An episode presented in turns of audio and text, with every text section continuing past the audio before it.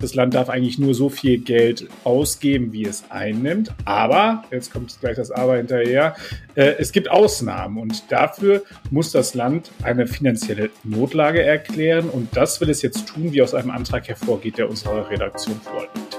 5 Milliarden Euro neue Schulden. Die NRW-Landesregierung darf sie eigentlich gar nicht aufnehmen. Sie will sie auch nicht aufnehmen. Sie tut es aber trotzdem. Die Hintergründe dazu heute hier bei uns im Aufwacher. Herzlich willkommen. Rheinische Post Aufwacher. News aus NRW und dem Rest der Welt. Wir sprechen außerdem heute noch bei uns im Aufwacher über unser ganz persönliches Sicherheitsgefühl. Nach der Räumung des Düsseldorfer Weihnachtsmarktes vorgestern gibt es neue Hintergründe zu diesen Ereignissen dort. Außerdem gehen wir der Frage auf den Grund, was passiert eigentlich, wenn ein Drohanruf bei der Polizei in der Leitstelle eingeht. Ja, das liebe Geld. Es ist auch bei mir in diesem Jahr so gewesen. Ich habe mir fest vorgenommen zu sparen, in diesem Winter natürlich nochmal ganz besonders. Und dann kam er dann doch der Black Friday und ich konnte nicht widerstehen und habe dann doch was gekauft. Hab mich auch im Nachgang eigentlich schon wieder fast ein bisschen darüber geärgert, aber ich habe es getan.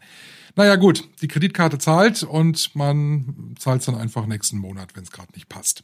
Ja, so ist das bei mir zu Hause, so geht das mal. Kann man nicht immer machen, aber mal geht das. Ja, aber bei der NRW-Landesregierung ist das eigentlich fast nichts anderes, oder? Da wollen jetzt fünf Milliarden Euro neue Schulden aufgenommen werden.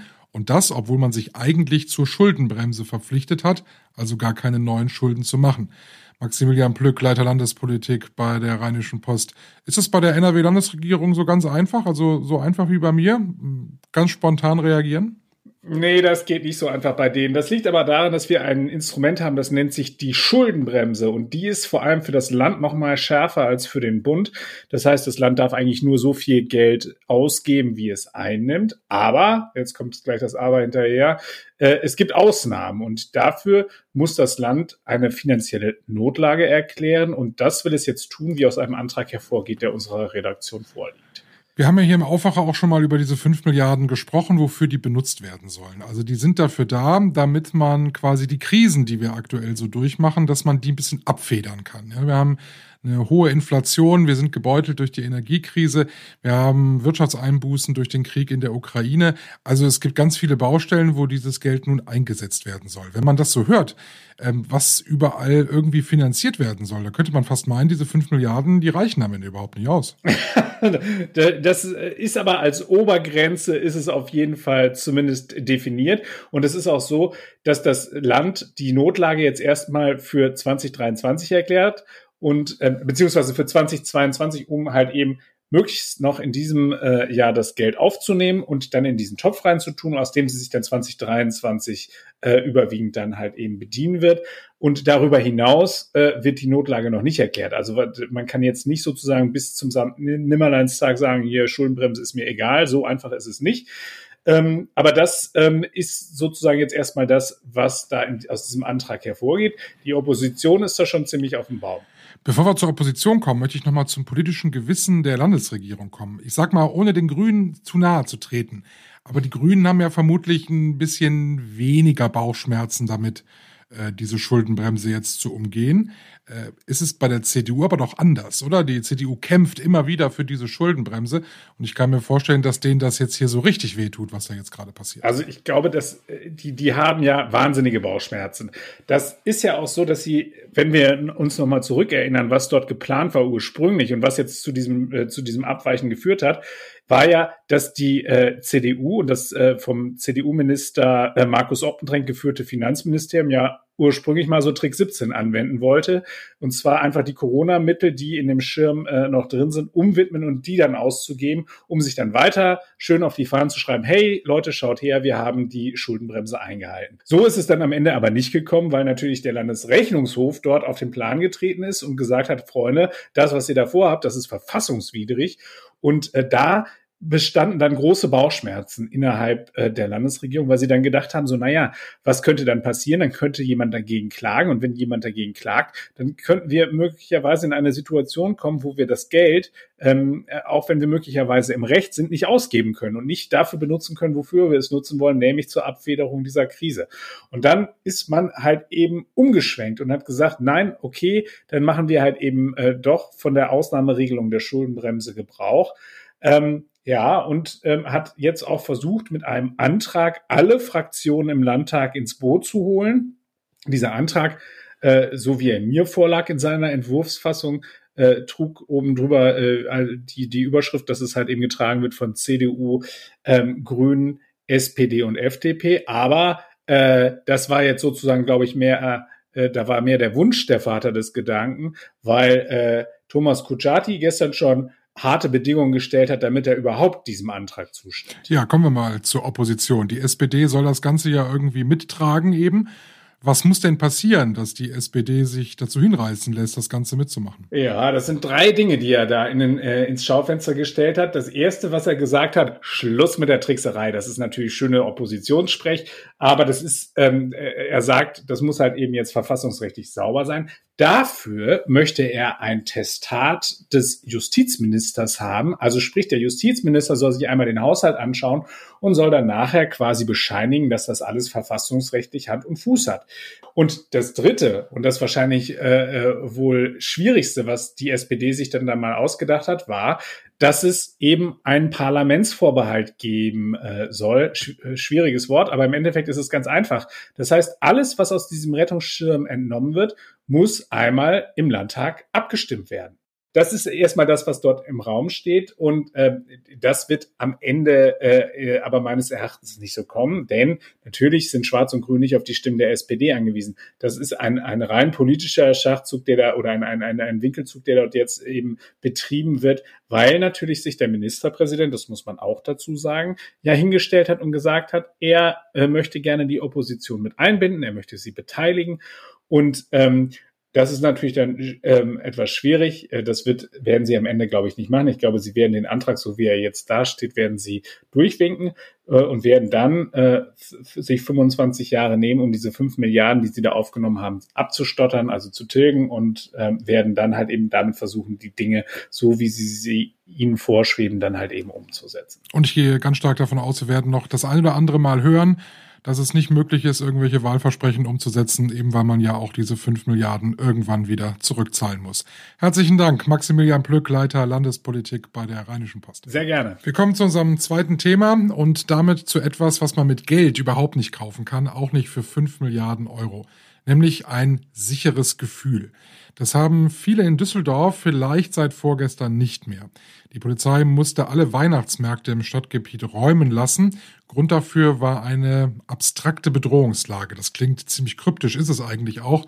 Jetzt wissen wir mittlerweile, es gab einen Drohanruf bei der Polizei. Jemand hat äh, mit einem Anschlag gedroht auf einen Weihnachtsmarkt. Und äh, daraufhin hat die Polizei alle Register gezogen, alles abgesperrt, alles geräumt und alles untersucht. Am Ende konnte man, Gott sei Dank, ohne dass irgendetwas passiert ist, den gesamten Weihnachtsmarkt wieder freigeben. Aber das mulmige Gefühl, das bleibt. Christian Schwertfeger, unser Chefreporter, ist da. Wir wollen ja so ein bisschen verstehen, was da in Düsseldorf passiert ist. Ich glaube, dieses, dieses Unsicherheitsgefühl, das haben viele jetzt, oder? Ja, zunächst äh, war es äh, erstmal doch diese Nachricht, äh, kann sagen, für viele Leute äh, auch äh, ein Schock. Ne? Weihnachtsmarkträumung, ähm, da kommen ja äh, schlimmste Gedanken hoch. Äh, man erinnert sich an den Fall Amri in Berlin. Und da ist man sicherlich besonders sensibel, wenn man dann solche Nachrichten hört, wenn man vielleicht auch selber betroffen ist, am Weihnachtsmarkt gerade gewesen ist. Ähm, äh, daher sicherlich keine schöne Nachricht. Aber, äh, wie du schon sagtest, glücklicherweise hat sich dann auch relativ schnell herausgestellt, ähm, dass es halt äh, mehr oder weniger, äh, Gott sei Dank, falscher Alarm war, in Anführungsstrichen.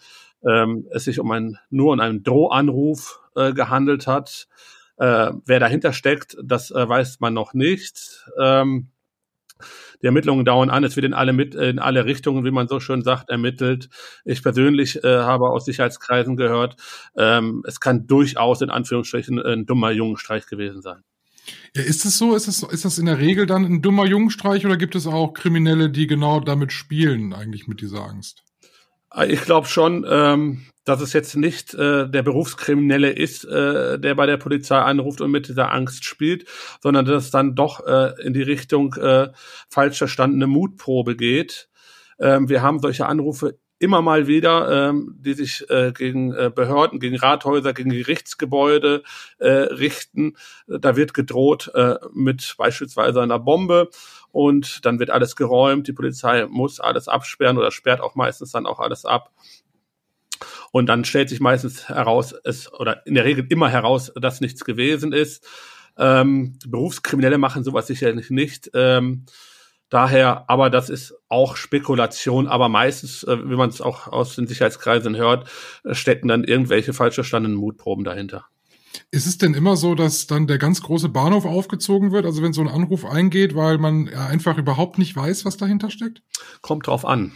Also, wenn jetzt so ein Anruf einkommt, beispielsweise in der Leitstelle, äh, wie es jetzt im Fall Düsseldorf konkret gelaufen ist, ähm, das kann ich, glaube ich, oder darf ich auch nicht sagen. Jetzt hier, äh, da, da bittet äh, auch äh, die Polizei darum, dass man nicht zu viel Preis gibt. Äh, mhm äh, über äh, den Anruf und über den Inhalt des Anrufs. Man kann so viel sagen, es war eine Drohung äh, gegen den Weihnachtsmarkt, äh, dass dort etwas passieren sollte.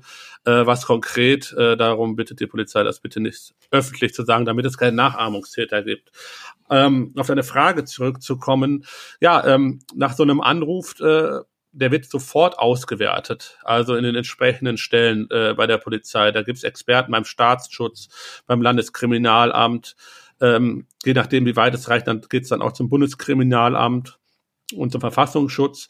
Die hören sich äh, den Anruf genau an und machen dann eine Gefährdungsanalyse. Das muss ja total schnell gehen, ne? In Teilen muss es äh, schnell gehen äh, je nachdem, ähm, wie die Androhung ist, wenn der Anrufer sagt, ähm, er hat innerhalb der nächsten halben Stunde was Schlimmes vor auf dem Weihnachtsmarkt, äh, dann muss es natürlich extrem äh, schnell gehen. Es kann aber auch sein, äh, dass eine Drohungslage ist, ja, ähm, morgen soll was passieren. Je nachdem, wie Sie die Lage beurteilen, beurteilen Sie die Gefahr als konkret. Ähm, dann wird natürlich ähm, alles, sage ich jetzt mal auch platt gesagt, hochgefahren, was möglich ist. Im Zweifel ähm, das hat man jetzt wahrscheinlich in Düsseldorf auch so entschieden, äh, ist man nach dem Mottoverfahren sicher ist sicher. Ähm, gestern gab es beispielsweise aber auch noch zwei andere äh, Bedrohungslagen. Äh, äh, und zwar gab es ähnliche Anrufe in Düren und in Münster. Die richteten sich gegen Schulgebäude. Ähm, da sagte man mir aber, ähm, dass die Stelle als Fake äh, angesehen worden in der entsprechenden Lagebeurteilung und dass dort dann nicht das ganz große Besteck wie in Düsseldorf aufgefahren worden ist. Mal eine ganz naive Frage. Also die, die wirklich was Schlimmes planen, die rufen doch nicht vorher bei der Polizei an, oder? Also beim Fall Amri genau. oder so. Das sind. Da gab es doch dann auch keine, ja. keinen Anruf vorher, oder? Genau. Äh, Genau, äh, genau so ist es. Ähm, das kann man eigentlich sagen. Man kann es natürlich, es kann immer noch irgendwie ein Trittbrettfahrer sein, der trotzdem anruft und trotzdem was Stimmes hinterher begeht. Aber eigentlich ist es so, wie du gerade sagtest, wie im Fall Amri. Solche Warnungen, die laufen im Hintergrund. Also meistens äh, von befreundeten Geheimdiensten der Bundesrepublik. Äh, da muss man sagen, wir sind da nicht so gut im Geheimdienstwesen aufgestellt. Wir kriegen auch im Fall Amri kam der Tipp woanders her. Und ähm, wenn können wir äh, die bekannten Namen äh, Frankreich auch, äh, Großbritannien, die Amerikaner, aber auch die Israelis ähm, sind da äh, sehr gut vernetzt.